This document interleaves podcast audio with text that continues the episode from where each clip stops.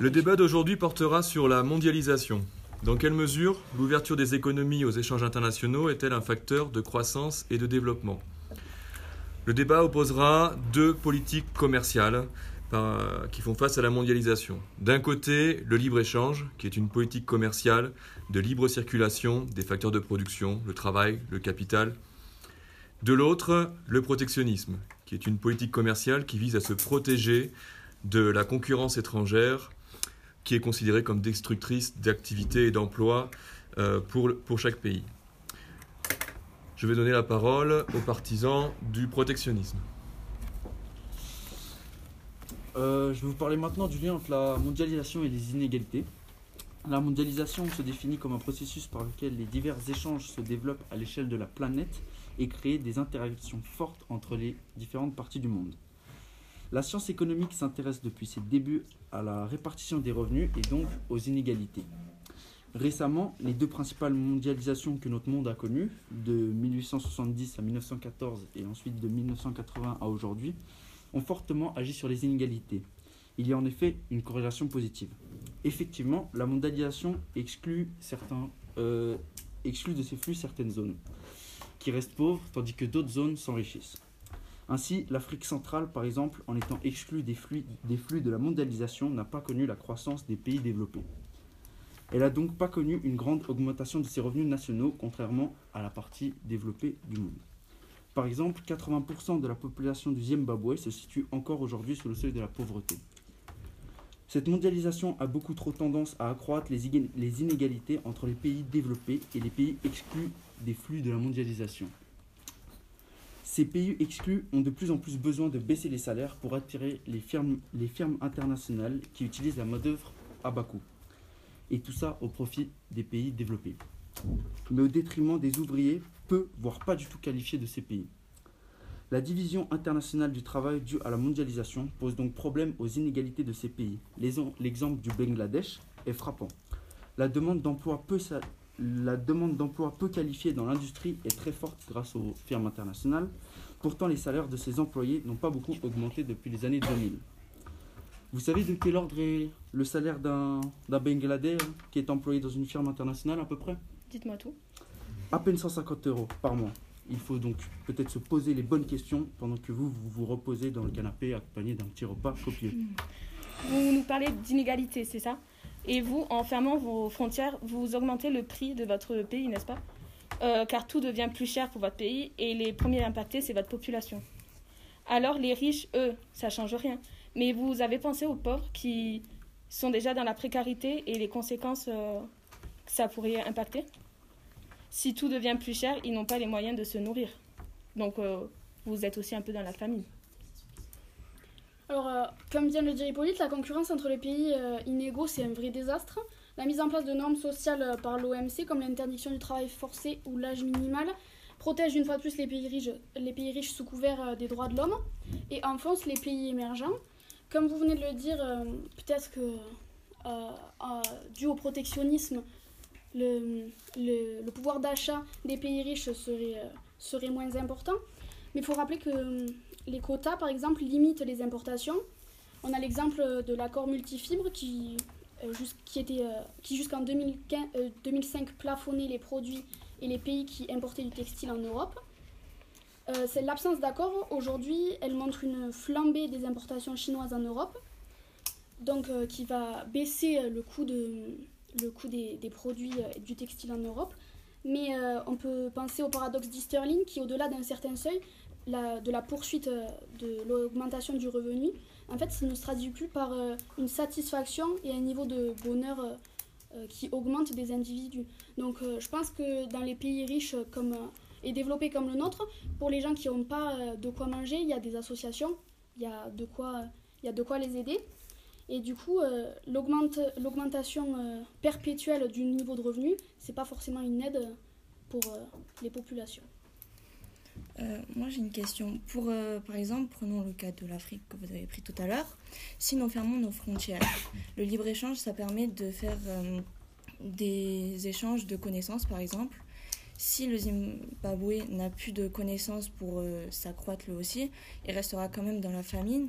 alors que euh, nous, euh, même, ça créera des problèmes en France, mais ça restera toujours le même euh, au Zimbabwe. Ben, pour ça, il y a donc euh, la spécialisation du Zimbabwe, par exemple, elle, est perdante. Donc au final, euh, l'échange de technologies, il les aide pas forcément à plus évoluer non plus. Donc euh, peut-être qu'ils pourraient changer de spécialisation et c'est pas forcément notre apport de technologie qui aujourd'hui les aide en tout cas.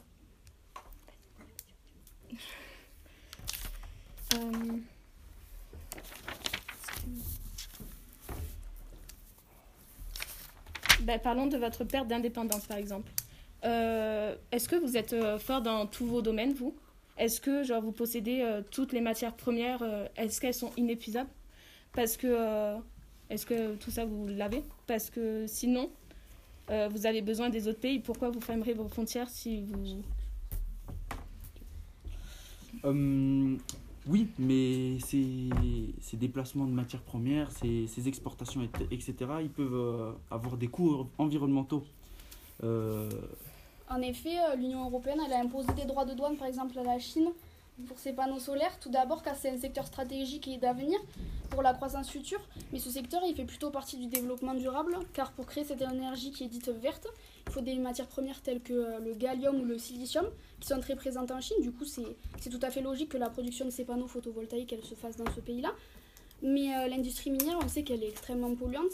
En effet, dans la mine de terres rares de Baotou en Chine, les effluents toxiques euh, sont indéniables tels que le cyanure ou le mercure et ils sont tellement importants qu'ils forment des lacs artificiels qui rejoignent euh, ensuite les fleuves et les océans.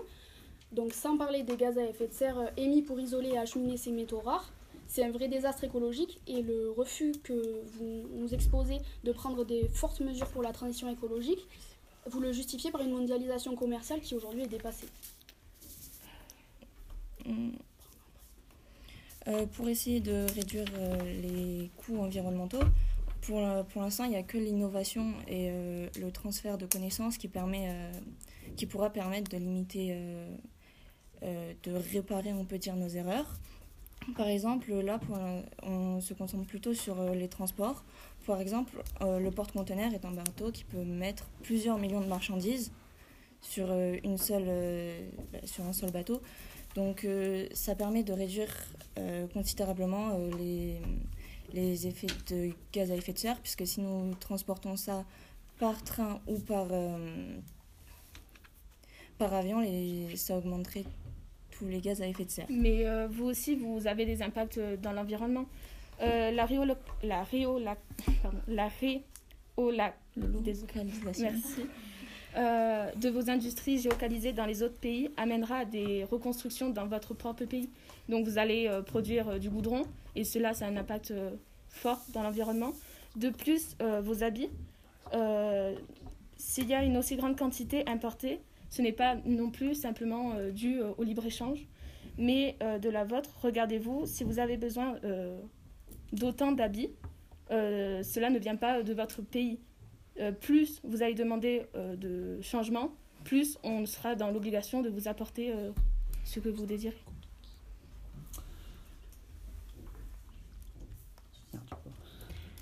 En effet, en effet aujourd'hui on est dans une société de consommation énorme. Peut-être qu'il faut juste réfléchir à, notre mode de consommation. On ne vous parle pas forcément d'une autarcie complète. On parle juste d'un protectionnisme ciblé, plus raisonné, et surtout d'une mondialisation plus raisonnée. Et euh, tout en continuant de consommer, on peut produire dans une, dans une région qui est plus proche de la nôtre, ce qui va permettre euh, de réduire, une fois de plus, nos, euh, nos gaz à effet de serre et nos, et nos moyens polluants. Mais comment vous avez de la, bon- de la modernisation si vous n'avez pas de compétitivité? Vous n'avez pas de concurrents, vous n'avez pas de quoi... euh,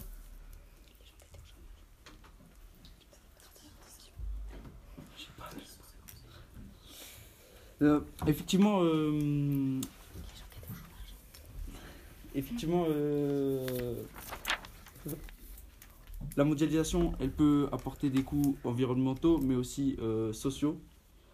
Euh, par exemple, on peut prendre l'interview avec Jack Sapir, qui est un directeur d'études à l'école des hautes écoles études de sciences sociales, et c'est un économiste français. Toutes les études, montrent que la- que la part de la mondialisation dans le chômage est estimée entre 35 et 45% du taux de chômage avant la crise. C'est un point incontestable. Alors, vous me parlez de perte d'emploi. Nous allons dans, le, dans les pays euh, moins développés pour produire plus. Mais la base même pour une entreprise est sa démarcation. Ils ont donc besoin d'ingénieurs et les autres pays pour la connaissance. On va aller dans des autres pays pour se démarquer, euh, comme en France par exemple, euh, pour avoir son ingéniosité. Donc c'est un, un cercle vertueux pour nous.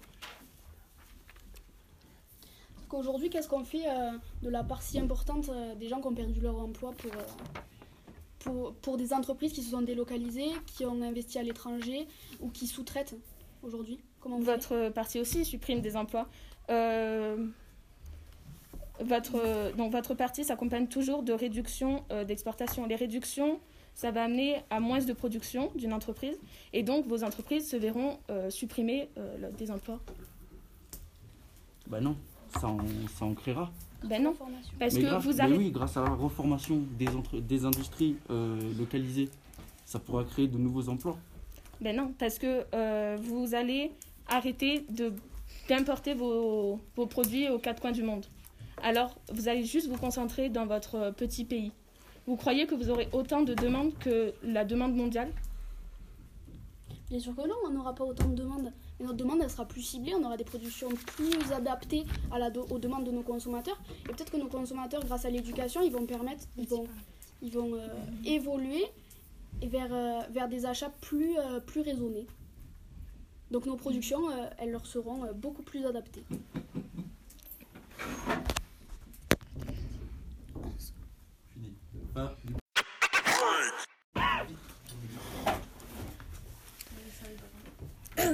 On a pu remarquer que grâce au libre-échange, les pays les plus dynamiques sont les pays qui se sont euh, spécialisés dans euh, les produits, euh, dont la demande mondiale était en augmentation. Du coup, notre but, c'est vraiment de pouvoir se désengager des produits qui sont en régression pour pouvoir se concentrer sur des produits qui vont nous rapporter plus. Surtout en innovation et en valeur ajoutée, comme des secteurs dans la mécanique, la chimie, la pharmacie ou l'aéronautique. Du coup, ça va vra- vraiment nous permettre euh, d'adapter notre prix pour euh, les consommateurs. Donc du coup, je me demande comment vous, avec un système protectionniste, vous comptez faire euh, pour faire face aux, aux différences de richesse. Donc vous me parlez actuellement de spécialisation. Sauf qu'une personne qui a travaillé 20 ans dans une usine et qui doit se spécialiser dans autre chose, va-t-elle directement euh, rentrer dans le sujet et savoir faire autre chose? Dites-moi clairement. Alors, c'est une, c'est une question très intéressante, je trouve. Euh, en effet, certaines entreprises peuvent avoir des difficultés pour rentrer dans l'économie mondiale. Seulement, cela fait des années que euh, l'ouverture des frontières est faite, que le libre-échange peut, peut s'opérer. Et euh, nous n'avons jamais eu de réels problèmes. Enfin, tous les secteurs sont assez complets et nous n'avons pas de, de carence dans certains domaines. Donc, nous pouvons en penser que la transition se, fait. Donc là actuellement vous me parlez de mondi- mondialisation, donc euh, les échanges entre les, pays, Euh, mais vous savez très bien que la mondialisation heureuse est déjà passée. Euh, la croyance dans l'ouverture plus poussée des économies aux échanges et au mouvement des capitaux internationaux ne fait plus recette. D'abord, car la mondialisation crée d'énormes inégalités. J'ai bien repris le débat de Maurice Allais, qui, euh, je cite, euh, La mondialisation généralisée des échanges entre pays caractérisés par des niveaux de salaire très différents entraîne finalement partout, dans les pays développés comme dans les pays sous-développés, chômage, réduction de la croissance, inégalité, misère de toutes sortes. Comment pouvez-vous m'expliquer cela? Alors, euh, certes, c'est sûrement le cas, mais pensez-vous réellement que euh, en, mettant en place une société protectionniste dans tous ces pays, est-ce qu'ils vont vraiment s'en sortir? Est-ce que certains pays d'Afrique vont réellement s'en sortir en, en se spécialisant dans le protectionnisme? Enfin, comment vont-ils et comment allez-vous produire toutes les ressources nécessaires à votre développement? Comment un pays n'est actuellement est absolument incapable de produire toutes les ressources dont il a besoin? Par exemple, des exemples tout simples, les champs de coton, y en a-t-il en France? Comment comptez-vous vous habiller? Ok, le pétrole. Il y a certes quelques puits à Paris de pétrole, mais pas assez pour couvrir toute la demande de notre pays. Et c'est le cas dans à peu près tous les pays. Donc nous sommes actuellement obligés d'importer certaines ressources. Et je pense que c'est inévitable. Parce qu'on ne peut pas vivre avec nos propres ressources. Donc euh, je vous écoute. Euh, Certes, c'est inévitable, mais comme nous l'avons dit dans le débat précédent, euh, nous pouvons réduire euh, notre distance pour exporter quelque chose. Nous pouvons mettre des, des, frais de douane pour réduire l'importation des autres pays, car, comme nous le savons, avec les investissements de certains pays, nos entreprises stratégiques se font racheter, et donc le contrôle devient étranger. Nous allons parler euh, à Toulouse, l'aéroport de Toulouse, qui euh, s'est fait racheter à plus de 50% par les Chinois.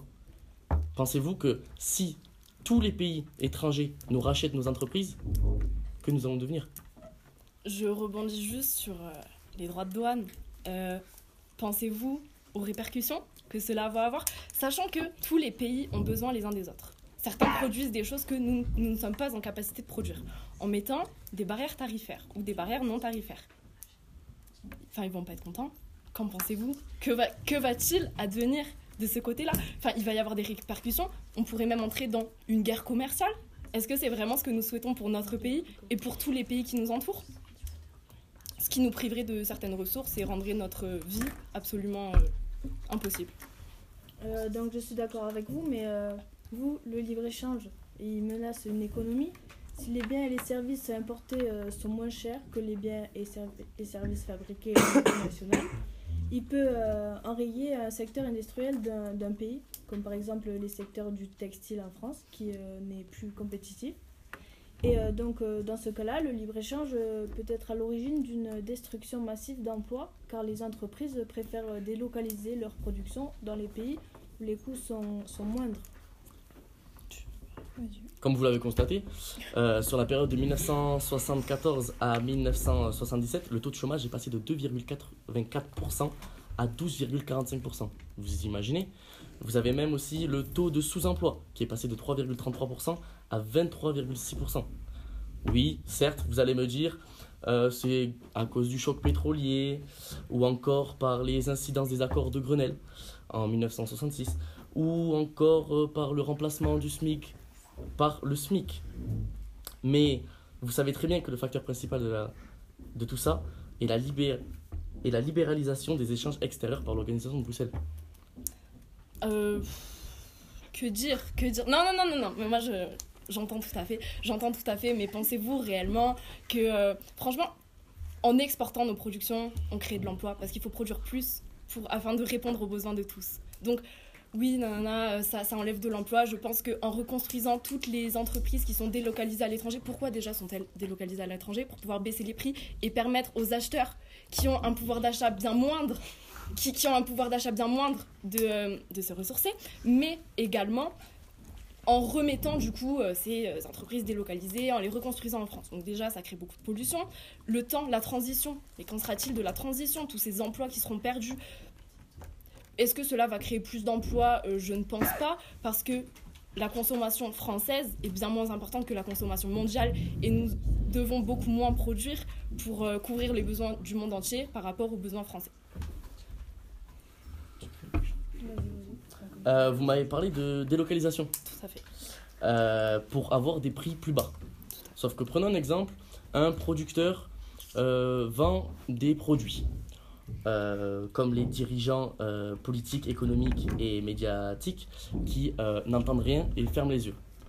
Donc forcément, le producteur va vendre à, à l'étranger moins cher. Donc s'il vend moins cher, il aura une, un salaire moins élevé. S'il a un salaire moins élevé, il va donc forcément avoir du mal à consommer autre chose. Et s'il a du mal à consommer autre chose, forcément, à cause de la baisse de son salaire et des forts impôts pour compenser le chômage global, il va forcément perdre son emploi.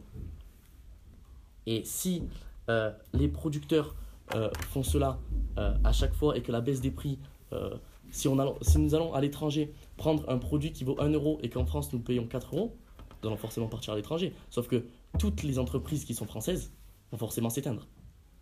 C'est sûrement le cas pour les ménages qui ont un budget très faible. Pour les personnes qui sont totalement aisées, la mondialisation, ne... enfin, personne leur met un couteau sous la gorge pour acheter un t-shirt qui vient du Bangladesh à 3,50€. Donc, il y a vraiment la, la mondialisation offre une notion de choix. Et c'est à nous, consommateurs, de choisir vers quelle consommation nous voulons nous diriger. Nous avons les moyens de pouvoir choisir. Et là, c'est plus question. faut arrêter de jeter la pierre au libre-échange. C'est pas du tout ça. Tout part de notre éducation. Mais si nous étions mieux éduqués, si nous, si nous consommions mieux, ici, nous avons tous un budget assez aisé. Pourquoi commandons-nous des, euh, vêtements sur Shane alors que nous n'en avons pas l'obligation? Tout dépend de nos choix. Donc pour les consommateurs qui ont un, pouvoir d'achat assez important pour se permettre ce choix, qu'ils se le permettent et qu'ils fassent les bons choix. Donc là, ce n'est plus le libre-échange qui est en jeu, mais l'éducation. Et pour les, euh, les consommateurs qui n'ont pas ce pouvoir d'achat, il leur faut pouvoir acheter des produits à bas prix. Mais donc là, on n'est plus sur la con- surconsommation de produits de mauvaise qualité. On offre juste la possibilité aux personnes qui ont un budget réduit de pouvoir continuer à vivre. Donc euh, oui, mais si un pays décide euh, de limiter les importations, c'est-à-dire le protectionnisme, dans un secteur industriel donné, les entreprises nationales de ce secteur sont moins soumises à la concurrence, à concurrence étrangère. Donc euh, elles peuvent poursuivre les activités et maintenir les emplois. et ceci est surtout im- important pour les industries naissantes qui ne sont pas encore assez compétitives pour affronter les concurrences internationales. Mais cer- certains secteurs industriels vieillissants nécessitent des protections pour avoir le temps de se reconvertir. Euh, je suis totalement d'accord avec ça, mais euh, le, pro- le problème reste que euh, sans compétitivité, nous n'avons rien. Dans le sens où c'est la compétitivité qui permet aux entreprises d'être dynamiques, d'augmenter leur, euh, leur PIB, de pouvoir offrir à leurs consommateurs un pouvoir d'achat, d'améliorer leurs produits. Donc il y a l'innovation du produit qui, enfin, qui permet du coup d'améliorer un produit, la différenciation qui permet de, produ- de produire des variétés différentes. Il y a également les innovations de procédés qui permettent de baisser les prix. Donc sans compétitivité, nous n'avons rien et nous stagnons. Vous avez parlé d'améliorer un produit, mais euh, par exemple, les produits agricoles du Sud américain euh, mettent en danger la santé car euh, des consommateurs européens, euh, euh, car certaines pratiques courantes dans l'élevage brésilien sont proscrites en Europe et utilisent des antibiotiques comme activateurs de croissance chez les bovins. Donc notre corps ne fera plus d'effet à l'antibiotique. Et si on est malade, comment on fait? Parce que les antibiotiques, antibiotiques vont plus faire effet à notre corps, donc on va mourir. Donc euh, moi, j'ai pas, j'ai pas envie de, de manger euh, vos, euh, vos viandes qui, sont, euh, qui ont des antibiotiques dedans. Donc, pardon, vous avez pas envie de manger nos, nos viandes là? Dernière remarque. mais, mais, mais par contre, euh, euh, boire de l'alcool, fumer, euh, voilà. Le sucre. ça, ça vous dérange pas Avoir des cancers du poumon, continuer à fumer, etc. euh, non, ça, il a aucun problème. hein. Mais, Mais par contre, pour se nourrir, là, on, on en trouve des problèmes. mais tout ça provient de l'exportation. Vous m'avez dit que ça, euh, on- nous ne créons pas euh, les cigarettes, pas entièrement. Si nous n'importons pas tous les produits dans la France, On ne fumera pas. on- Non mais il faut arrêter Pour de jeter la pierre aux, aux hormones, aux farines animales, etc. Sachant qu'il y a des études qui ont été montrées que celles qui viennent du Canada par exemple n'ont aucun impact néfaste sur la santé. Donc ça- je, je suis pas pour les OGM sincèrement voilà, mais ça n'a pas d'impact négatif sur la santé alors que le tabac est toujours autorisé en France alors que c'est un des plus gros euh, cas de mortalité. Enfin je vais m'arrêter là parce que c'est fini mais vous savez très bien ce que j'en pense.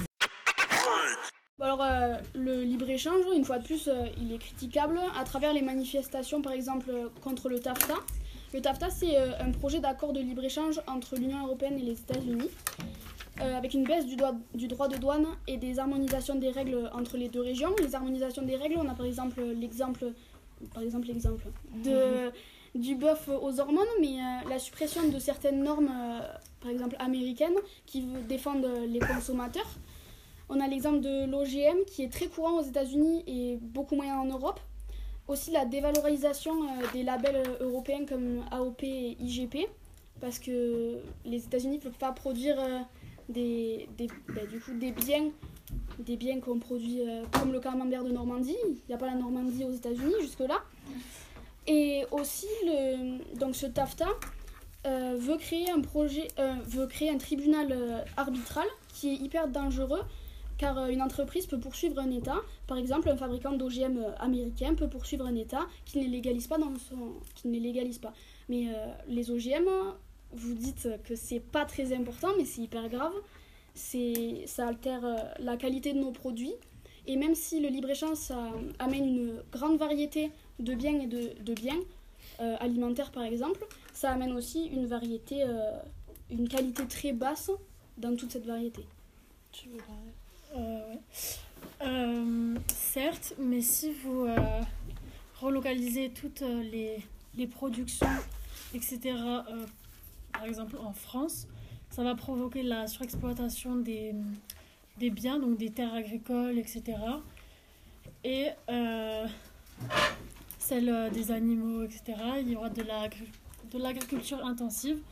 Et euh, cela va ben, il y a bien un moment où les, les producteurs vont vouloir choisir la facilité et utiliser plus de, de pesticides, d'OGM, etc. Donc, au final, euh, ça va revenir au même et, et toutes, les, toutes les pollutions et tout ça seront concentrées euh, sur, le, sur une seule et même zone. Après, en France, euh, il y a des départements qui sont euh, très peu habités. Et peut-être que la- ramener la production en France, ça les dynamiserait. Et au final, euh, ça uniformiserait les départements et ça réduirait les inégalités entre eux et entre les régions. Après, euh, pour revenir euh, sur les OGM, donc euh, cette viande ne poserait aucun problème de santé à proprement parler. S'ils ont été interdits dans l'Union européenne, c'est surtout pour respecter une certaine éthique animale. Est-ce qu'on peut dire qu'une certaine éthique animale est actuellement respectée en Europe? Je ne pense pas. En vue de...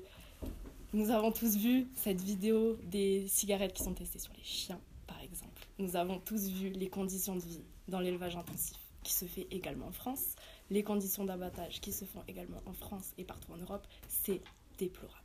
Si nous proposons aux consommateurs des produits moins chers et de moins bonne qualité, ils en sont totalement conscients. C'est-à-dire qu'ils sont conscients d'acheter des animaux qui ont été nourris avec par exemple des, fa- des farines animales.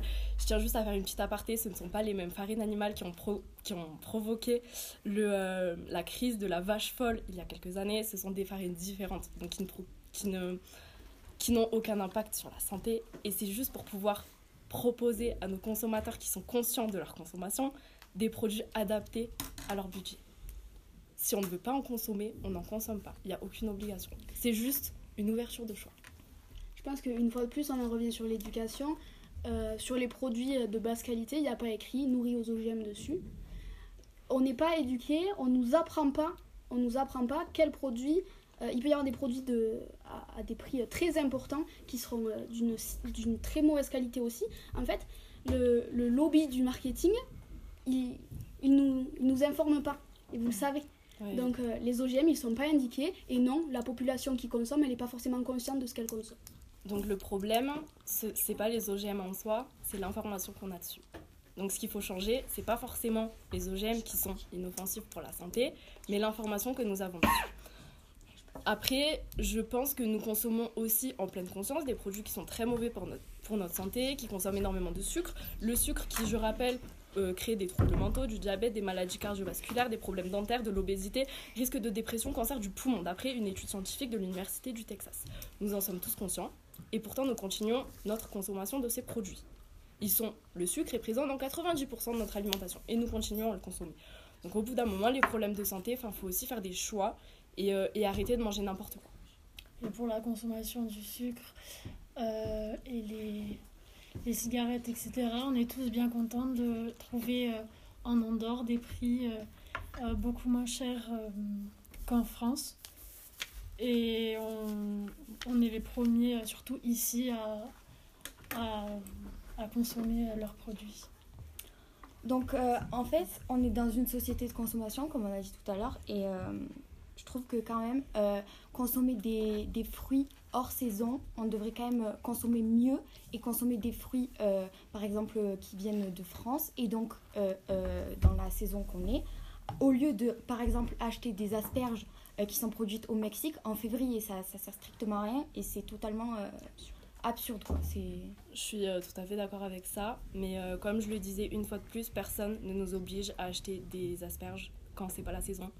Le, la mondialisation propose cette, cette, cette opportunité, mais personne ne nous oblige à acheter des fraises en hiver, des tomates en hiver. C'est, une fois de plus l'éducation et le choix de chaque consommateur de consommer ce qu'il veut.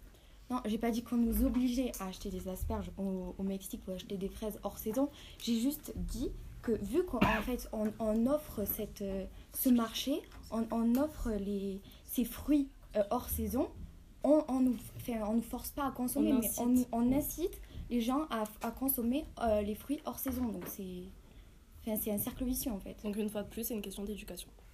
Non, peut-être que s'il n'y avait pas de libre-échange, aurait juste pas ça sur les marchés et au moins le problème se serait sûrement réglé. S'il n'y avait pas de libre-échange, j'aurais certes pas ça sur les marchés, mais il n'y aurait pas non plus de coton, de pétrole. J'en reviens à mes arguments que j'ai utilisés tout à l'heure. Je ne vais pas les redéployer, ça utiliserait trop de temps. Mais euh, il nous manquerait des ressources. Il nous manquerait- Tu veux rajouter quelque chose? Euh, et puis aujourd'hui, euh, nous avons, euh, nous sommes dans cette euh, politique un peu de libre échange. Tous les pays,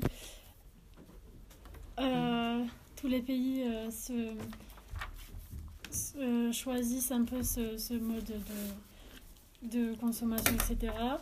Et donc, consommer des fruits hors saison, par exemple en France, Enfin, vous, vous voudriez arrêter euh, un petit peu cela. Sauf que maintenant, on est déjà euh, dans ça. Et est-ce que vous pensez que les citoyens, etc., ils seraient prêts à tout arrêter pour, euh, pour euh, pouvoir euh, C'est ça, comment vous comptez faire? Vous comptez mettre des lois en place pour qu'on arrête de... euh, Enfin, est-ce que les citoyens sont réellement prêts à faire une croix sur tous ces produits que nous consommons quotidiennement? Alors aujourd'hui, euh, vous pourrez nous dire que jamais les prix en hypermarché n'ont été aussi bas, c'est le cas, mais euh, c'est quoi la réelle contrepartie? En fait, euh, elle est hyper néfaste pour la société, il y a une réelle perte d'emploi, il y a une baisse des salaires et une hausse de l'imposition qui sont là pour compenser. Au final, vous êtes, nous sommes perdants grâce à votre, enfin, via votre libre-échange. Euh, après, le but de la mondialisation, enfin dans le mot mondialisation, il y a monde. Donc au bout d'un moment, le protectionnisme, c'est un petit peu penser à son pays et son pays seul, donc priver les autres pays de la connaissance que nous possédons, de, du capital technologique, priver tous les autres pays de ce que nous avons, de ce que nous pouvons produire parce que nous sommes un, pays riche et développé. Donc nous privons tous les autres pays de cette connaissance. Donc au bout d'un moment, nous pensons à tout cet aspect mondialisation. Il y a certes une perte d'emploi, mais peut-être que si nos entreprises n'étaient pas délocalisées en Chine, en Afrique, je sais que ça crée de nombreuses polémiques, mais peut-être que les Chinois et les Africains auraient moins d'emplois, auraient, euh, seraient moins dynamiques sur le marché. Ok, après, euh, une fois de plus, euh, le protectionnisme, il, a différents aspects. Il y a le protectionnisme défensif qui protège les emplois nationaux. Et oui, c'est normal de penser à soi et à son pays. Je pense que on a tous une part en nous d'égoïsme. Et c'est du coup, au niveau national, on va plus parler de euh, patriotisme. Ensuite, on a le protectionnisme éducateur ou offensif qui est avancé par Frédéric List, qui tend à protéger les industries naissantes, à, créer à leur créer des avantages euh, comparatifs et à leur euh, donner une certaine compétitivité pour ensuite faire face à la concurrence extérieure de la mondialisation. Donc en fait, cette forme de protectionnisme, elle est plus nuancée et Frédéric, euh, Frédéric List disait La protection douanière est notre voie, le libre-échange notre but. C'est une politique commerciale qui est vraiment stratégique, stratégique et qui est plus nuancée entre un protectionnisme euh, trop euh, ciblé et une, mon- une mondialisation euh, trop libérale. Je, suis d'accord dans le fait que les entreprises naissantes ou vieillissantes, il faut les protéger et pour leur permettre de se réinsérer, etc., c'est mieux pour eux. Mais, enfin, je pense que, je pense que aucun des deux extrêmes n'est envisageable, évidemment. Mais que dans tous les cas, euh, le protectionnisme, enfin, c'est. c'est- Enfin, tu vois, et protéger euh, des entreprises qui ont fait euh, faillite avec euh, l'évolution, enfin, qui n'ont pas su suivre en gros l'évolution, le progrès technique, etc.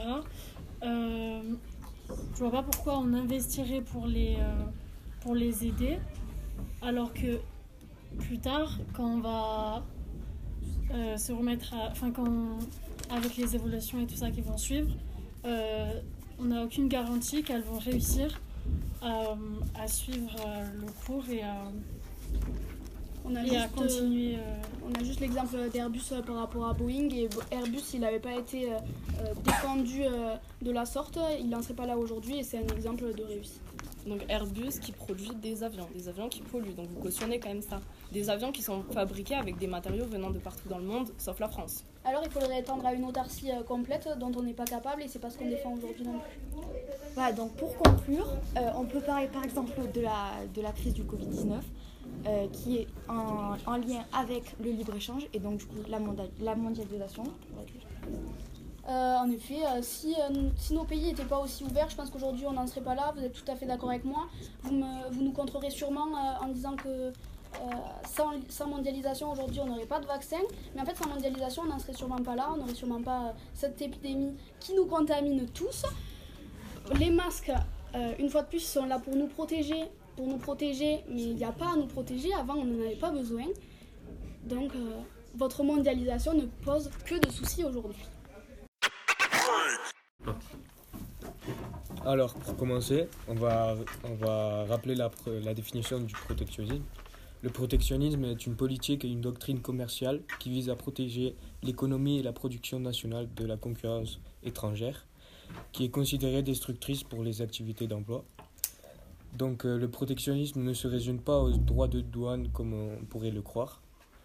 Euh, il comprend aussi des barrières non tarifaires comme les quotas, les normes sanitaires euh, et techniques, les clauses de sauvegarde, les dédouanements, les, sub- les subventions aux producteurs, les subventions aux, acheteurs, et lutte contre le dumping fiscal et dumping social. Euh, cette protection peut aider l'industrie à passer un cap difficile à se moderniser on a, on- ou à se redéployer comme lors de la crise sanitaire actuelle. Euh, vous dites que ça permet de moderniser, mais comment on peut euh, moderniser s'il n'y a plus de progrès technique, s'il n'y a plus de connaissances, d'échange de connaissances De compétitivité. Voilà. compétitivité. Comment on peut moderniser Euh, s'il n'y a plus rien de tout ça Vous faites une, une erreur et euh, c'est euh, euh, que vous pensez que euh, le protectionnisme euh, c'est comme l'autarcie. Là, on ne parle pas de ne plus rien échanger avec d'autres pays. Les échanges de connaissances et tout ce qui va avec, ça peut continuer. Le protectionnisme, c'est quoi? C'est la mise en place de plusieurs choses comme des quotas, des lois, des normes, des clauses, des subventions pour euh, permettre de euh, cadrer ce libre-échange et non pas de fermer totalement les frontières et de ne plus rien échanger et d'arrêter toute compétitivité. D'accord. Donc tu de défendre un protectionnisme qui serait plutôt sélectif, qui serait pas complet. Évidemment, euh, ce serait pas vivre en autarcie, euh, avoir une politique euh, protectionniste en France, par exemple. Eh bien, on va faire l'inverse. Pour nous, le libre-échange, ce serait pas s'ouvrir totalement au monde, ce serait pas avoir une politique d'ouverture totale. On pourrait avoir les mêmes idées que vous, mais à l'inverse, en fait, genre faire un, libre-échange sélectif.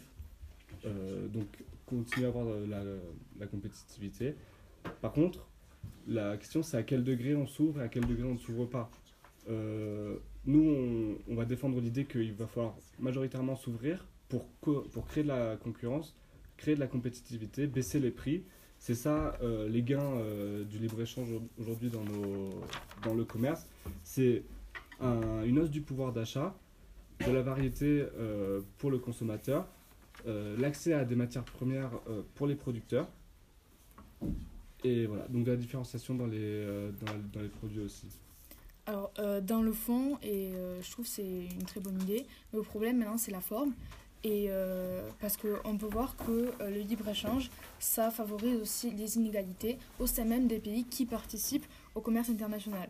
Puisque, donc, par exemple, euh, de 1820, donc date de la révolution industrielle jusqu'aux années 70, on peut voir que les inégalités ont explosé. Alors certes, vous pouvez me dire que depuis 1970, elles ont chuté, mais elles ont chuté pourquoi? Parce que euh, quelques pays émergents ont vu leur euh, pauvreté diminuer. Mais la mondialisation a en quelque sorte profité à tous. Mais est-ce qu'elle a profité à tous individuellement? Sûrement pas. En effet, on peut voir donc pour un exemple concret dans la courbe de l'éléphant que vous connaissez, que les effets de la mondialisation euh, sur les revenus des différentes euh, classes dans le monde, euh, ben, ces effets sont assez euh, désastreux puisque cette courbe est faite grâce au gain réel du pouvoir d'achat et on voit qu'il y a une forte augmentation de revenus pour les 1% les plus riches. Mais toutefois, la courbe stagne au niveau de la classe moyenne. Et cela euh, cause un réel problème, puisque euh, même si euh, il y a des, des accords pour euh, définir la classe moyenne, notamment en France, il semblerait qu'elle soit environ de 50% de la population. Est-ce que 50% de la population, c'est négligeable? Non, je ne pense pas. Et ces 50%, ces 50 de la population euh, voient donc leur, euh, leurs revenus euh, stagner et, euh, et non augmenter comme le font les 1% les plus riches. Vous dites que le libre-échange, ça crée des inégalités et tout, mais le protectionnisme, ça n'en crée pas? Parce que ça veut dire que vous allez créer beaucoup de choses en France ou euh, dans un pays, enfin dans un autre pays en fonction de où vous le faites, le protectionnisme. On est d'accord Oui. Mais ça veut dire que ça va être plus cher. Mais est-ce que quelqu'un qui gagne un SMIC va pouvoir, euh, va pouvoir acheter autant? Ça, va être trop cher. sûrement voilà. une baisse, euh, euh, Il une, va avoir- une hausse des prix et une baisse du niveau de vie de, bah, de la Et il va population. avoir une énorme pauvreté. Encore plus qu'aujourd'hui. Est-ce que c'est bien? Ben, là, vous parlez parce qu'on s'est habitué euh, à aller dans le commerce, dans de grandes surfaces et à avoir des prix très bas. Et même ces prix bas, d'ailleurs, ne sont pas accessibles à tout le monde. Je rappelle, euh, il y a des gens qui n'arrivent pas à se nourrir malgré euh, le commerce international. Mais on a la chance quand même d'être dans un pays où il existe quand même des aides, même si certes, je suis d'accord avec vous, elles ne sont pas toujours estimées suffisantes. Après, je pense que c'est c'est un, un choix à faire. Et euh, on peut aussi euh, se mettre à la place, par exemple, d'un agriculteur qui voit euh, ses, ses ventes, être- ses productions être vendues à des prix très faibles et il doit respecter tout ce qui est des normes et tout qui sont françaises. Et quand il va au supermarché, il voit quoi? Il voit des salades qui sont vendues la moitié de, de ce qu'il peut les vendre lui, avec des, des normes et des, règles sanitaires qui n'ont même pas été respectées puisque ça vient d'autres pays. Et c'est là qu'on pourrait agir à la limite des frontières et mettre en place donc des normes sanitaires et des quotas. Parce que les inégalités, ça se, je pense que ça se réduit pas simplement au, au, au pouvoir d'achat de, des, des, des familles au sein des pays. Certes, c'est très important, je ne néglige pas ça, mais euh, je pense que pas la solution n'est pas le, le libre-échange. Peut-être tu veux rajouter quelque chose Euh. Oui, mais vous parlez d'aide aussi. Mais aujourd'hui, on peut faire des aides parce qu'il n'y a pas non plus énormément de pauvreté. Mais elle va augmenter la pauvreté. Est-ce qu'on pourra toujours continuer à faire des aides? Parce qu'à un moment, les aides, c'est plus possible. Elle va Si le pays va mal, on ne peut pas faire d'aide. Elle va augmenter la pauvreté. euh, pourquoi euh, Parce que la, ben, ça va augmenter parce que les gens va, vont plus avoir de, vont plus pouvoir se nourrir. Sans ouverture, il y aura moins de compétitivité. C'est toujours la même chose, c'est la hausse des prix et euh, voilà, une, une, euh, une baisse du pouvoir d'achat euh, dans, un, dans une politique protectionniste. Voilà. Juste après, pour revenir ce que, sur ce que tu disais juste avant, euh, c'est complètement euh, concevable ce que tu disais. sincèrement, c'est vrai qu'on pourrait, man- on pourrait manger un, un bœuf qui est français, un bœuf pas forcément. euh, pourquoi manger un bœuf euh, américain qui serait euh, nourri aux OGM C'est qu'il y en a ici en Sardaigne, pourquoi pas manger celui d'ici? Par contre, on a tous des téléphones, on vit tous avec des technologies aujourd'hui qui demandent des matières rares. Alors, j'ai ici un, un petit, une petite carte qui nous montre où est-ce que sont produits, où est-ce que sont trouvées toutes les, toutes les matières faites pour avoir notre technologie aujourd'hui.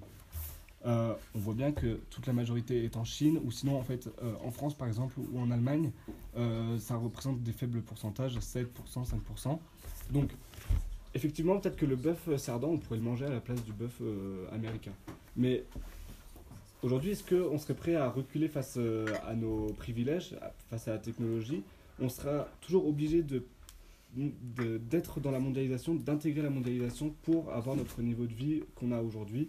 C'est, on pourra pas, on peut pas vivre dans un protectionnisme, car juste on est habitué à comment on vit, on pourrait tout simplement plus vivre. Justement, c'est ça, vous soulignez le problème. On est habitué dans euh, une vie où euh, ça- tout ce qu'on consomme et ce qu'on a, moi euh, en premier avec mon téléphone dans ma poche, euh, une vie où euh, tout repose quand même sur le libre-échange, nos voitures, nos téléphones et tout. Certes, mais est-ce que euh, pour autant dire que l'on vit comme ça et que euh, ne, ne monter du coup les prix des téléphones et tout, parce que ça serait une, une question d'augmentation de prix. Oui. Ce serait pas une question de euh, on a plus de téléphone. Euh, Est-ce que on n'est pas prêt peut-être à favoriser et nous à faire des... parce que je pense que si on peut s'acheter un téléphone à 600 euros, 700 euros, on peut s'acheter un téléphone à 750 euros, 800 euros. Je pense que c'est des priorités que chacun a. Et justement, ce que vous montrez ici, c'est que avec le commerce international, il y a des échanges et des choses qui viennent de partout pour la fabrication, par exemple, d'un téléphone. Et est-ce que cette fabrication de téléphone, elle, elle serait pas, pas un impact environnemental qui est juste énorme? Parce que euh, déjà, pour, euh, illustrer ça, le transport aérien, parce que peut-être ces téléphones, ils sont, euh, toutes ces pièces, elles sont transmises par transport aérien entre pays. Bah, le transport aérien, il augmente la concentration d'ozone et de méthane, ces euh, gaz qui sont des gaz à effet de serre, je rappelle. Et donc le transport aérien serait, aérien serait à l'origine de 4,9% du réchauffement climatique mondial.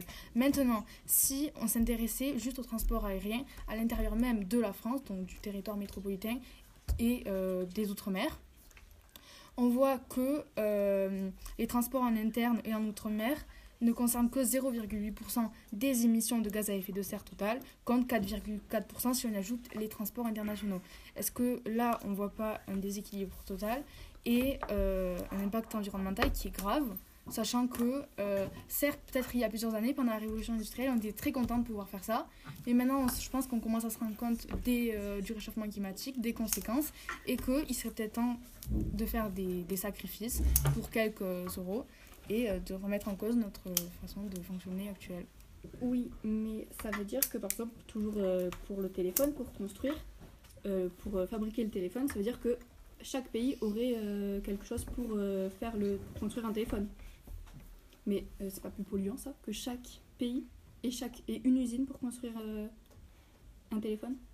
C'est pas plus polluant que les que les transports? Si on ajoute à la spécialisation une, euh, une demande réelle euh, d'un consommateur euh, responsable, peut-être que la spécialisation et la concurrence se tournera vers une branche écologique. C'est-à-dire que aujourd'hui, enfin demain, pourquoi pas, peut-être la concurrence se tournera autour de quelle entreprise est, le plus est la plus performante et en plus de ça est la plus écologique, la plus responsable. Ce ne sera pas en se renfermant sur un pays qu'on pourra gagner en efficacité par rapport à l'écologie. Sera toujours par l'innovation et en se spécialisant dans justement euh, des innovations euh, vertes. Et vous voyez donc aucun problème dans les innovations vertes, c'est très bien. Mais je ne suis pas tout à fait d'accord avec vous, puisque euh, certes, innovation permet par exemple, vous connaissez les voitures électriques qui sont produites maintenant. Sauf que il est prouvé par plusieurs, par plusieurs études que euh, pour qu'une voiture électrique soit dite verte, il faut qu'elle roule 180 km avec tout ce qu'elle a engendré avant comme pollution. 180 000. 180 000 km avec tout ce qu'elle a engendré avant comme pollution. Est-ce que euh, ces 180 000 km avant que la voiture soit dite verte, euh, on peut les, les rouler facilement? Et est-ce que donc cette voiture verte est au final verte pour remettre en, en cause les termes qui sont employés? Et est-ce que vraiment euh, aujourd'hui on peut dire, on peut avancer, on peut être certain que euh, l'innovation, elle permet euh, de réels impacts euh, écologiques qui sont euh, favorables Mais c'est bien, c'est bien, d'accord. Mais Alors, euh, donc, je vais commencer ce débat en faisant une petite concession.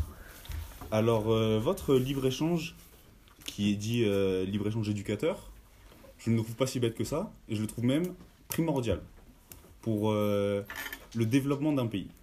D'accord? Mais ce libre-échange, quand même, rappelons-le, euh, que l'on retient de l'économiste allemand List, euh, le décrit lui-même comme temporaire, pour après se diriger vers un libre-échange. Et puis surtout, il dit que ce libre-échange ne peut être appliqué que sur les industries, pas sur l'agriculture et sur les euh, biens et les services. Dans ce cas-là, ça crée des conflits entre les pays. Je ne suis pas sûr que c'est ce que vous voulez. Je pense pas. Nous, on ne veut pas ça, personnellement. Je ne connais pas votre avis.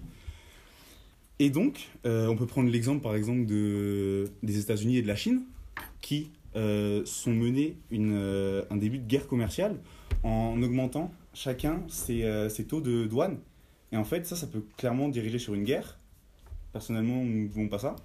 Je sais pas vous. Euh, donc, euh, ça, c'est pour commencer. Donc, euh, voilà, ce, ce protectionnisme éducateur, je ne trouve pas si bête que ça.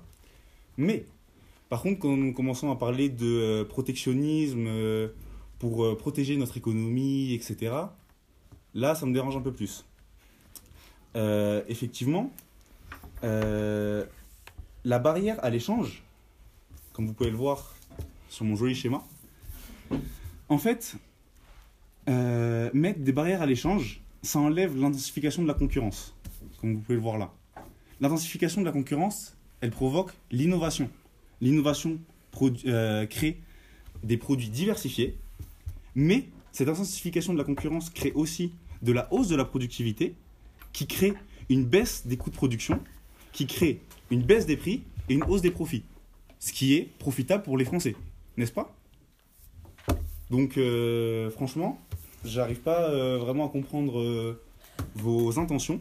Si vous pouvez me les expliquer, je serais ravi de les entendre. Mais j'entends ce que tu dis, c'est tout à fait normal. Mais donc, encore une fois, le protectionnisme éducateur, c'est ça concerne aussi, oui, ça concerne que les industries, mais c'est nécessaire, comme tu l'as dit, pour, pour créer des industries qui sont nécessaires pour notre patrimoine économique.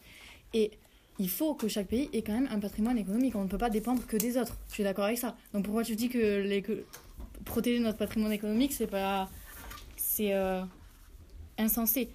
Si, si tu prends.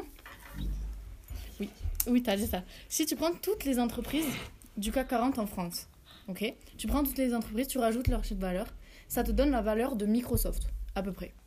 Donc, en gros, toi, tu voudrais que des prédateurs, entre guillemets, étrangers pourraient ra- racheter à la casse nos savoir-faire, nos technologies, d'où la volonté de l'État de mettre des barrières tarifaires ou non et protéger ce patrimoine économique. Et ça m'étonne que tu n'aies pas parlé euh, dans la baisse des coûts de production du dumping, euh, qui est euh, une concurrence totalement déloyale. Et c'est Mariana qui va prendre la parole sur ça. Alors, on a plusieurs formes de dumping. On a le dumping social, où euh, une entreprise applique un droit de travail plus strict dans certains pays que dans d'autres. Il y a le dumping environnemental, euh, qui applique des règles environnementales moins strictes sur son territoire pour favoriser les entreprises locales dans le but d'accroître leur productivité. Et on a le dumping fiscal, euh, où l'État souhaite attirer des investissements sur son territoire en imposant que de faibles impôts aux sociétés et particuliers, comme par exemple en Irlande. Alors, où nous avons vu dans le document 13 que, euh, que en France, euh, il y a du dumping fiscal, puisque euh, il y a plus de 56 millions d'internautes qui utilisent Google, mais Google n'a déclaré que 0,31 milliards d'euros en chiffre d'affaires. Alors qu'en Irlande, il n'y a que 6 millions d'internautes, mais le chiffre d'affaires est égal à 22,3 milliards d'euros, ce qui montre bien que l'Irlande diminue le coût de ses impôts. En effet, l'Irlande impose euh, ses entreprises à 12%, alors que la moyenne de l'O- l'OCDE est de 28%, ce qui montre bien une, euh, une injustice face aux, autres pays. D'accord, c'est très beau ce que vous nous dites. Euh, du coup, vous nous parlez de protéger votre, notre capitale, de protéger les Français. c'est de la poudre aux yeux. Mais donc, du coup, en fait, moi, ce qui me dérange, c'est que dans ce que vous décrivez, vous protégez les industries, certes. Et que faites-vous des Français? Qui ne travaillent pas dans ces industries Enfin, on va pas pouvoir aider tout le monde, en fait. Le, la lettre du, euh, du CEPI, Note Made in France, montre que aujourd'hui, non, en 2013, donc euh, quand euh, les exportations étaient moins développées qu'à l'heure actuelle, le, libre-échange créait déjà entre 100 et 300 euros par mois au panier de la ménagère, c'est-à-dire au ménage. Et ça, c'est sans compter la- l'augmentation des, euh, des coûts et la baisse du pouvoir d'achat des Français. Mais- Donc, euh, ouh, coupez-moi la parole, je vous dis rien. Mais, euh, C'est pas du jeu, monsieur. mais euh, ah, coupez-moi. Donc euh, voilà. Enfin, je suis pas sûr que baisser le pouvoir d'achat des Français et couper le libre échange soit pour le peuple, parce que euh, pour les gens qui ne sont pas très aisés ou qui n'ont pas un revenu très, un revenu très élevé, soit la meilleure solution.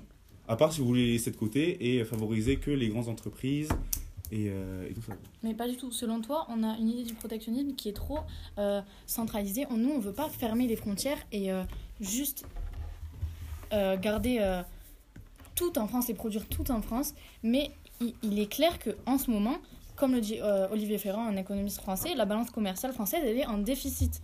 C'est-à-dire on importe plus que ce qu'on que ce l'on exporte. Donc la France, elle est rattrapée par des grands pays émergents et euh, larguée par certains- pays occ- occidentalisés comme, euh, comme les États-Unis. Donc rester comme ça, c'est pas ce qui va aider les, les personnes les plus pauvres, comme tu le sous-entends. C'est sûr, vous, vous parlez d'une, du coup de mettre des taxes de douane sur les importations. On peut voir sur ce schéma que augmenter les taxes de douane euh, diminue le surplus du consommateur. D'accord? Certes, ça augmente le surplus du producteur, mais c'est euh, pas suffisant. Enfin, c'est pas, euh, ça tient pas debout.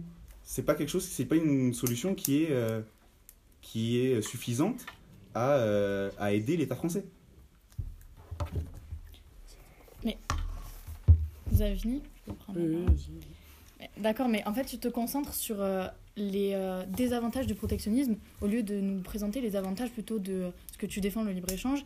Et euh, tu, tu n'acceptes pas qu'il y ait potentiellement des failles. Par exemple, Maurice Alain, qui est un économiste français qui, euh, je le rappelle, a reçu le prix Nobel d'économie, euh, est très clair, la mondialisation égale à la misère, mène au chômage, crée des, in- des inégalités. Par exemple, le taux de sous-emploi a été multiplié par 7 entre 1974 et 1997. Tu... Tu... Voilà. Intéressant. Euh, donc euh, le libre-échange, il favorise l'ouverture internationale, donc ça, euh, ce qui diminue les risques de tensions, de conflits et de guerres possibles, comme euh, l'Iran et la Corée du Nord, qui sont euh, deux pays qui sont refermés sur eux et qui vivent en totale autarcie, donc en protectionnisme. Donc ils font peur et euh, ce sont les deux pays sur lesquels il y a le, le plus de tensions internationales. Donc d'après les exemples, dès que les pays sont mis dans un protectionnisme, qu'il soit total ou pas, ça a mené à la guerre, Ah, à chaque fois? euh, la plupart du temps. Non. Non, alors je Tu reprends mon parole. camarade. Non, je reprends juste mon camarade. Toi, par contre, tu as voulu lui couper la parole. Mhm. Euh, ce qu'il veut dire, c'est que ça augmente le risque de conflit. Ouais. Ça n'a pas tout le temps mené à des guerres. C'est ce qu'il a dit. Oui, mais j'ai le droit de le Mhm. corriger, non Mhm. C'est c'est dans mon droit. Il n'y a pas de problème. On est humain, on a le droit de se tromper. Euh, quand les États-Unis ont coupé les, euh, les importations à Cuba, est-ce que ça s'est très bien passé? Est-ce que Cuba a été content? Est-ce que Cuba a pu s'en sortir? J'en sais rien, mais pour quelle raison ils ont coupé les importations? Est-ce que pour, dans quel- Pourquoi est-ce que les, euh, les États-Unis ont coupé les importations Mhm. à Cuba? Parce qu'il y avait des conflits entre, euh, entre Cuba et les États-Unis. D'accord. Ben, moi, je vais reprendre ce qu'il a dit Timothée, que euh, déjà, il a dit que le protectionnisme était égal à l'autarcie, c'est faux. Surtout nous, ce qu'on défend, c'est pas ça. C'est un protectionnisme raisonné, comme le disait Lou. Euh, et certains pays comme l'Allemagne, s'en sortent très bien avec un taux de professionnalisme plus élevé au nôtre. Dans, ils sont déjà dans un cas de figure où lorsqu'un ac- un acquéreur étranger euh, non européen voudra prendre ne serait-ce que 10% euh, du capital d'une de leurs sociétés, la capitale économique devra donner son feu vert ou son feu rouge. C'est des, des choses comme ça que nous, on veut mettre en place pour éviter les inégalités et la misère que mène la mondialisation et le libre-échange que vous défendez. Alors, euh, je vais reprendre ce que tu as dit, parce que tu modifies euh, mes paroles. Alors, j'ai dit juste que ça diminuait les risques de, de tensions, de conflits, et donc de guerres possibles. Et donc de guerres possibles. Donc, euh, ils ont même créé une communauté qui s'appelle la CECA. Donc, c'est une communauté européenne du charbon et de l'acier, dans le but d'éviter de nouvelles guerres, par exemple en, en réintégrant l'Allemagne dans le concert des nations. D'accord, donc c'est très bien le charbon, c'est génial pour l'économie et euh, l'écologie aussi euh, en Chine. Donc euh, par exemple, je vais reprendre un exemple qui a été déjà dit, mais l'industrie minière, où il y a l'extraction des terres rares souvent associées à des éléments radioactifs. comme l'a dit Lou, ça fait des lacs, des lacs de 10 km. Tu peux arrêter de regarder comme ça, qui, qui débordent régulièrement dans les fleuves, qui vont dans les mers. Et, et le protectionnisme, il peut réduire l'empreinte écologique. Vous êtes d'accord sur ça Mais il peut aussi euh, permettre la limitation des risques sanitaires et de sécurité. Et maintenant, je vais me lancer sur le sujet. Le Covid provient, le COVID provient euh, des, euh, de la mondialisation et, euh, et du libre-échange. Tu peux, tu peux pas le nier, encore une fois. Alors, euh, pour euh, Ah. parler du Covid, Bon, on laisse finir. euh, s'il n'y avait pas eu de libre-échange, il n'y aurait pas eu de vaccin. Parce que, je- à ce que je sache, le vaccin n'a pas été inventé par les Français. Et nous ne sommes pas euh, responsables des gens qui voyagent, en fait, tout simplement. C'est-à-dire, s'il y a des gens qui ont envie de voyager, ils voyagent. Comme on le sait, le Covid, c'est très contagieux. C'est encore une euh, question d'éducation, comme l'a dit euh, Lou dans son En fait, au bout d'un moment, on aurait juste pu dire les gens arrêtez de voyager. Euh, le Covid, c'est extrêmement contagieux. Donc, on ne peut pas dire que c'est juste à cause du libre-échange des pays, des produits qui sont euh, importés et exportés. Bah non, en fait, il y a des gens qui l'ont attrapé en Chine, qui après ont voyagé en Italie, nanani, nanana. Et en fait, euh, voilà, quoi. vous, voulez, vous vouliez fermer les frontières totalement? C'est-à-dire adopter un protectionnisme qui empêche les gens de sortir du pays? Pas du tout, mais d'accord. Mais euh, pour le Covid, tu parles que des contagions. Mais en ce moment, Jérémy, on, a des pénuries. On peut pas acheter de voiture, on peut pas acheter de vélo parce qu'il y a des pièces qui sont produites à l'autre bout du monde en raison de la chaîne de valeur qui est aussi dissipée dans tout, le monde entier. Et euh, les pays sont refermés sur eux-mêmes à cause de, du Covid. Et on ne peut pas, il y a des pénuries. Le, libre-échange restreint, euh, lors de crises sanitaires comme celle-ci, euh, nos, nos possibilités. Et c'est là qu'on voit ces failles. Et du coup, au niveau protectionniste, c'est nous qui fabriquons toutes les pièces. C'est-à-dire que maintenant, on doit fabriquer, ça, on doit fabriquer, tout- on doit fabriquer énormément de voitures. Les Français veulent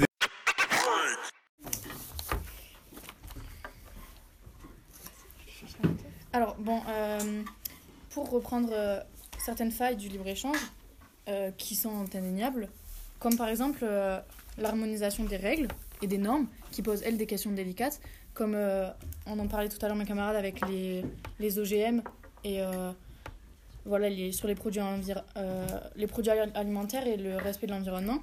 Il y a aussi euh, la protection des données, par exemple, qui n'est pas la même dans tous les pays. Et les informations circulent, euh, alors que par exemple des particuliers ne voudraient pas que certaines informations soient prélevées, alors que dans d'autres pays c'est possible. En France c'est pas possible.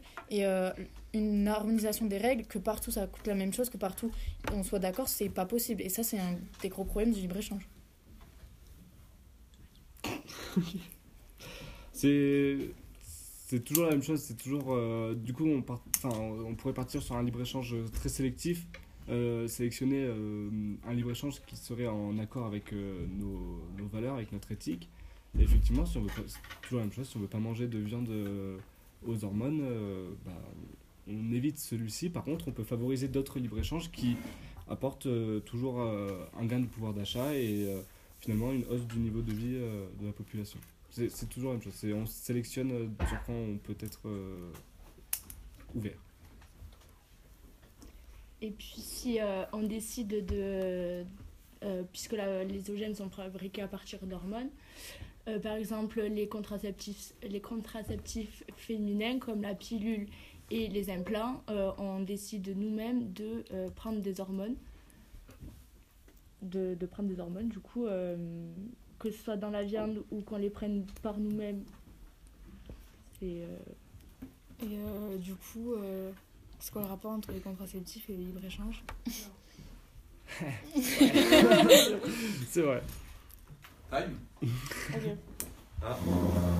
Stop, stoppez la. Du coup, euh, effectivement, le, libre-échange amènerait une hausse du pouvoir d'achat et de la, des variétés euh, dans les produits qui nous seraient proposés. Mais euh, juste, on pourrait très bien avoir une politique qui serait en accord avec nos normes. euh, donc voilà, avoir vraiment un libre-échange sélectif par rapport à ça. Mais est-ce que le libre-échange sélectif, au fond, c'est pas du protectionnisme en fait? Bah ouais, non, mais effectivement, mais en même temps, Parce le que- protectionnisme sélectif, c'est aussi du libre-échange euh, sélectif dans, l'autre. Oui, on, Hmm. on est d'accord sur ça, on n'est pas totalement fermé au libre-échange, mais euh, il, il faut savoir parce que c'est pas ce que Jérémy sou- soutenait tout à l'heure. Et est-ce que harmoniser euh, les normes sanitaires et tout entre pays, c'est pas au final du protectionnisme? Parce que le protectionnisme, c'est c'est en ça que ça consiste. euh, Ah bah non, le protectionnisme qu'on soutient, c'est quoi? C'est mettre en place des lois, des normes, des, des quotas et euh, soutenir les entreprises accords avec le protectionnisme euh, éducateur. C'est sou- aussi soutenir les entreprises qui veulent se développer et ça permettrait de soutenir les entreprises naissantes qui pourraient augmenter euh, les quantités euh, de leurs produits grâce au soutien de l'État et donc faire des économies d'échelle, ce qui aurait aussi des avantages et des effets sur l'apprentissage. Une fois que l'entreprise serait assez avantagée, euh, on pourrait lever la protection et cela permettrait bien sûr de réindustrialiser la France qui, rappelons-le, euh, se désindustrialise euh, avec près de 2 millions d'emplois perdus en 30 ans et une diminution quand même de 50% de la production, par exemple, automobile, qui est, fran- qui est de la production Et, automobile euh, française. et grâce à ce protectionnisme, on, El- Élise a parlé d'industries naissantes, mais il y a aussi des industries vieillissantes qui ont été sauvées euh, grâce à ça, comme je pense à Chrysler par exemple, qui, euh, qui a pu se, se, re- se redévelopper grâce à, à des aides de l'État. Et, et pour les industries naissantes, comme Airbus à Toulouse, qui a été en proie à de fortes euh, barrières pour se développer et ensuite euh, aller sur le marché euh, de la concurrence internationale. Ok, donc on est d'accord que tout à l'heure tu me disais que mon libre-échange sélectif, ce serait en quelque sorte du protectionnisme, Mhm. mais en attendant, protéger Airbus, ce serait euh, en vue de ensuite le mettre sur le marché mondial. Parce qu'on ne peut pas éviter ça. C'est faut- ça? Oui. D'accord. Bon, mais c'est pas, on est euh, d'accord, on se serre la main, on fait un peu des deux. Ouais, donc je pense que c'est pas le, le principe du débat de, euh, de remettre en cause euh, la définition défend, oui. même de ce qu'on défend. Euh, donc euh, moi je vais continuer euh, à défendre ce que je défends, c'est-à-dire le protectionnisme. Juste comme vous avez beaucoup parlé, peut-être que Laure elle a un truc à dire. Vas-y, Laure. Ou peut-être pas aussi. T'as pas de truc à dire du coup, euh, je pense qu'il y a des choses aussi qu'on a oublié de citer depuis qu'on a commencé ce débat. C'est par exemple euh, les conditions de travail euh, qui sont engendrées par euh, le libre-échange. Donc en continuant de demander toujours plus à des pays comme la Chine, est-ce qu'on prend en compte certaines euh, conditions de travail comme par exemple que les ouvriers ne gagnent pas assez pour vivre et font entre 36 et 160 heures supplémentaires par mois, donc ce qui est quand même énorme, je ne sais pas si vous vous rendez compte. Les conditions de travail sont très précaires, donc les endroits où ils travaillent. Et ils travaillent entre 10 et 14 heures par jour. De plus, certains pays font travailler les enfants, comme par exemple quand on achète des euh, chaussures de sport au Bangladesh qui ont été faites par les enfants. Le caoutchouc au Cambodge qui a été fait par qui Par des enfants. Les fraises en Argentine qui, a été, qui ont été euh, récoltées par qui Par encore une fois des enfants. Est-ce que cela est normal? Est-ce que cela est normal de pousser toujours plus de production et d'acheter toujours plus à des pays qui continuent à faire travailler des enfants ou tout simplement des adultes dans des situations précaires qui sont inacceptables euh, dans, euh, ce- dans ce qu'on dans ce qu'on autorise ou pas euh, avec nos, nos normes et nos valeurs euh, de- d'occidentaux? Tu veux répondre? Euh, bah, déjà, la mondialisation, ça a permis de créer des instituts comme l'OMC qui est censé euh, ré- régir un peu euh, ces, normes. On devrait pas, euh, effectivement, on ne devrait pas avoir des enfants qui travaillent pour nos produits à nous. En attendant, est-ce que ce serait pas un problème venu de nous, des, de- des consommateurs? Est-ce que sachant que ce sont des enfants qui, qui produisent ça, est-ce que nous devrions continuer à, à les acheter? Oui, mais c'est toujours, c'est toujours pareil, c'est une question de choix, mais si c'était pas sur le marché, il n'y aurait pas de choix à faire. En plus, ça avance le fait que euh, l'OMC a été créé euh, pour euh, mettre en place des normes euh, pour tout ça, euh, certes, mais au sein de l'OMC, il y a quand même, par exemple, une volonté de mettre en place des normes sociales, mais cela irait dans le sens des pays riches et non de ceux en développement. Donc en fait, l'OMC, c'est c'est très bien dans l'idée, mais euh, est-ce que tout ce qu'ils mettent en, en place est soutenable? Est-ce que ça a de réels impacts Sortez-moi des, des, je, des, je sais pas, des chiffres, des exemples d'impact que ça a. Parce que là, qu'est-ce qu'on voit C'est que les effets du libre-échange, c'est quoi? C'est que ça a profite, des- euh, seulement aux riches. Ouais, c'est que ça profite déjà aux pays riches, ça crée des inégalités et euh, ça engendre quoi? Ça engendre des coûts sociaux et environnementaux, donc euh, la pollution, qui sont des conséquences du commerce international et qui sont euh, irréversibles, graves et qu'on ne peut pas accepter au jour d'aujourd'hui. Euh, oui, mais le commerce international euh, favorise la baisse des prix et donc euh, ça, les, les, les personnes qui sont pauvres peuvent en profiter parce que par exemple si en France la production coûterait beaucoup plus cher et on achèterait les produits beaucoup plus chers que, grâce au commerce international, les prix sont beaucoup plus faibles. Mais je pense Et donc a- sont plus abordables pour tout le monde. Je pense qu'on l'a quand même répété pas mal de fois. Euh, D'accord, c'est bien. Dans l'idée, c'est super. Mais est-ce que derrière, ça suit? Voilà. Est-ce La que- baisse des prix, mais à quel prix au final? Pour ceux qui font euh, les produits, les, les acheteurs, parce que certes il y a une variété, mais pas forcément de qualité. Euh, le libre-échange a beaucoup de failles que apparemment vous n'arrivez pas à expliquer. Aussi, il y a une très bonne qualité de, des produits. Euh, du très bonne qualité. Oui. Tous les produits variés sont de qualité avec le Mais libre-échange. pas, tout, pas tous, pas tous, Non, mais euh, beaucoup de- beaucoup d'entre eux. Ce serait élitiste, euh, un protectionnisme, il serait élitiste, ce serait aussi en partie que les riches qui arriveraient à vivre. Ça, on, les prix augmenteraient dans le pays. Effectivement, euh, peut-être que nos chaussures seraient plus fabriquées par des enfants, malheureusement. Mais euh, enfin, non, enfin, heureusement, pardon, non. Mais euh, en échange, peut-être qu'on on devrait acheter une chaussure euh, qui serait produite localement, mais à quel prix aussi, c'est ça? C'est, est-ce que les plus pauvres en France arriveraient à se, po- à, À se à procurer des chaussures bah, c'est là où l'État devra jouer son rôle de redistribution des richesses. Et, euh, avec, avec les impôts et, et imp- imposer plus aux plus riches et distribuer des aides aux plus pauvres. Et comment on fait dans les pays sous-développés où ils n'ont pas de moyens?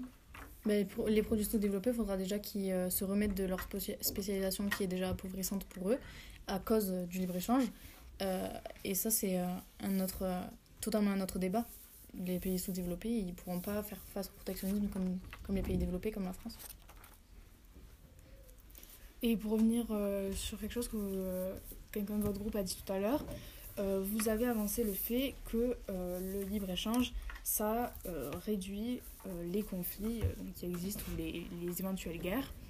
Alors je ne peux pas m'opposer euh, totalement à ça, euh, bien sûr, vous avez peut-être des chiffres et tout à l'appui dont je ne peux pas contester, mais euh, j'aimerais aussi souligner que euh, le commerce international favorise les espaces, euh, des espaces qui sont stratégiques, euh, donc par exemple des espaces maritimes comme le golfe Persique, et euh, cela rajoute des conflits économiques à ceux qui sont déjà existants.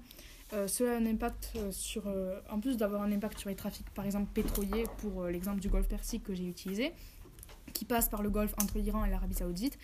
Mais cela a aussi un impact sur la société, qui voit les tensions déjà existantes, pour des raisons politiques ou, ou, ou religieuses augmenter, avec des tensions naissantes qui sont des tensions économiques. Et chaque pays veut s'approprier des espaces marins pour le commerce international et le libre-échange. Donc est-ce qu'on peut dire à 100% que vraiment ce libre-échange, c'est pas, il n'y est pas source de conflit aussi des fois? Il n'est pas tout Sûrement, effectivement.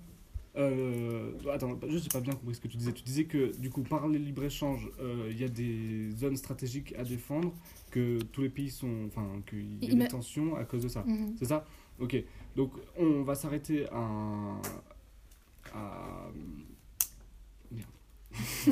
Un endroit très local, un des trois par exemple, à la place d'un pays. Si on peut revenir au. Ah non, pas. Euh, bon, tout ça pour dire que dans, un- dans, une, dans une politique protectionniste, euh, des tensions se font au niveau d'un pays entier euh, ou entre pays, c'est-à-dire qu'on parle d'un plus grand territoire. Ici, on parle bien par exemple d'un détroit ou peut-être tous les détroits du monde.